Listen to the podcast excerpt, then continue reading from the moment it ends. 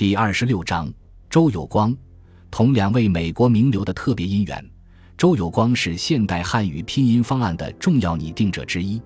现代汉语拼音方案源于近代以来在中国开展的拉丁化新文字运动。中国的拉丁化新文字是二十世纪二十年代末三十年代初在苏联创制的，其目的是在苏联远东的十万华工中扫除文盲，以后在条件成熟时用拉丁化新文字代替汉字，以解决中国大多数人的识字问题。当时的苏联政府把在苏联远东地区的华工中扫除文盲也列为本国的工作任务，于是。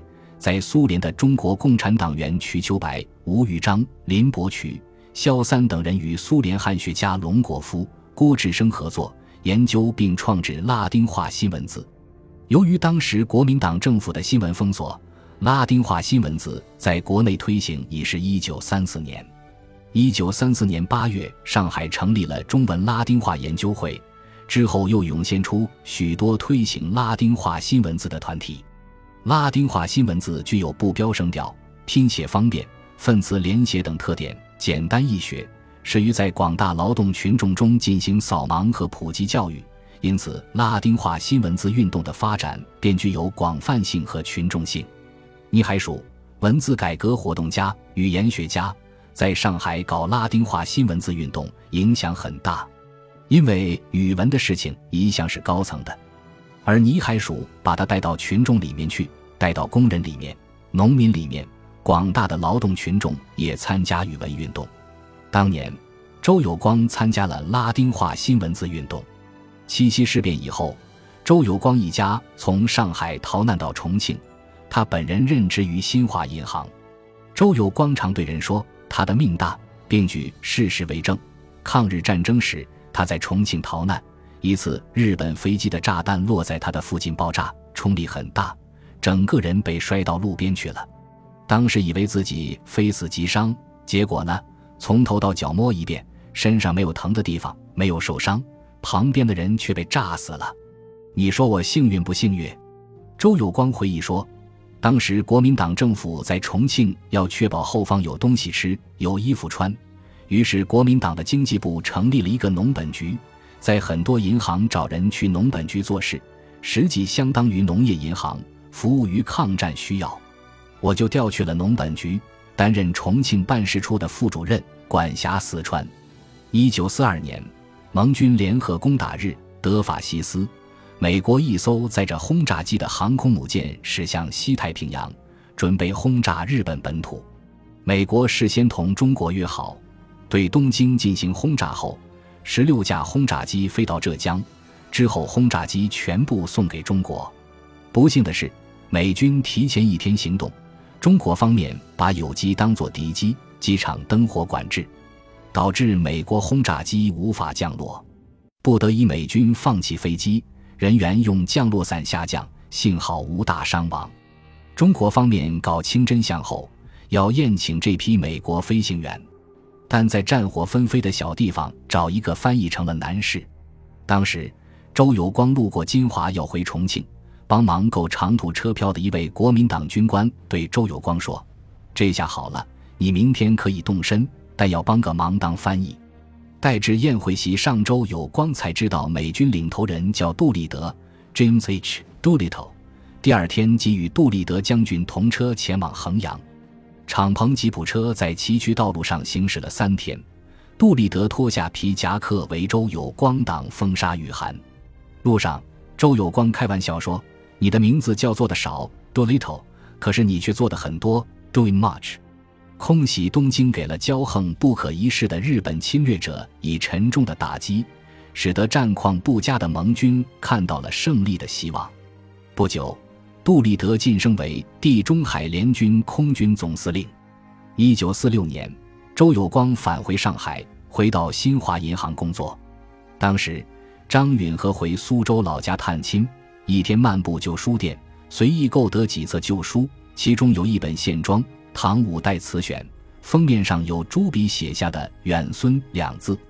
张允和并不在意，带回上海后，顺手把它往书架上一放。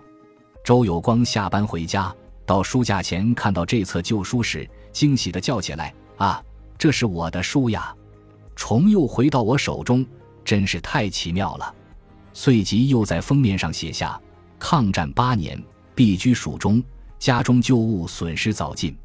今日忽于书架见此书，视之若相识者。细看封面有‘远孙’二字，遂知为余之旧物，并忆其此二字为老友所书。寻之允和，方知此书府自苏州就晋中时来。得此如二十年前故人，喜不自胜，因此记之。”战争是残酷的，而这本《唐五代词选》却弥金石土，历经沧桑后又神话般的回到了主人手里。这时他俩已结婚十三年，相识二十载。张允和还不知远孙即是夫君。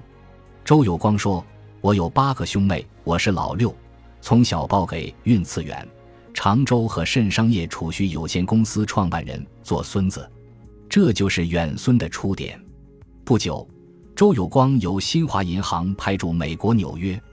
在美国的时候，我主要是工作，周末去读书。当时很矛盾，内心考虑要不要辞去工作拿学位。而我也在美国很大的一个信托银行工作，已经做到了中上层。这些对于毕业生来说是不容易的，所以我没有辞去工作，而是利用业余时间读书学习。当时。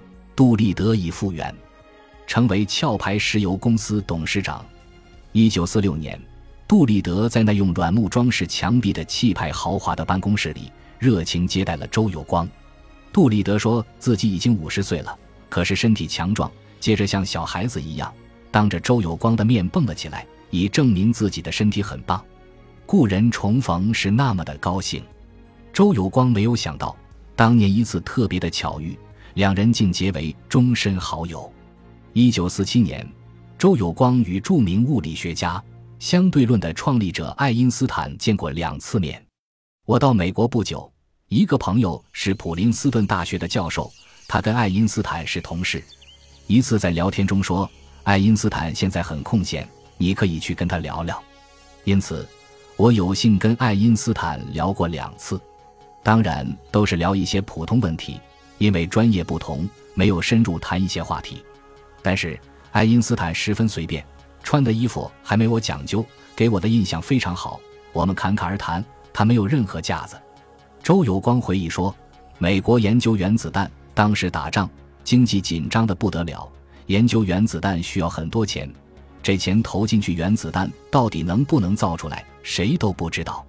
罗斯福总统不敢签字，就去问爱因斯坦。”爱因斯坦就讲了一句话：“That's possible，那是可能的。”罗斯福听了回去，赶快签字了。后来原子弹果然研制出来了，这影响大的不得了。对这种大人物的贡献，你不能拿普通人来衡量他。他说一句话有千钧之重。爱因斯坦读书并不好，大学都考不上，所以说考试只能评定你的记忆力。不能评定你的理解力、创造力。今天我们对青年和小孩的教育方法恐怕要改改。与爱因斯坦的见面，对周有光而言，很多细节都遗忘了，但他对爱因斯坦的这样一段话记忆深刻：一个人的一生到六十岁为止，工作大概是十三年，除了吃饭睡觉，业余时间是十七年。能不能成功，就看你怎么利用你的业余时间。感谢您的收听。喜欢别忘了订阅加关注，主页有更多精彩内容。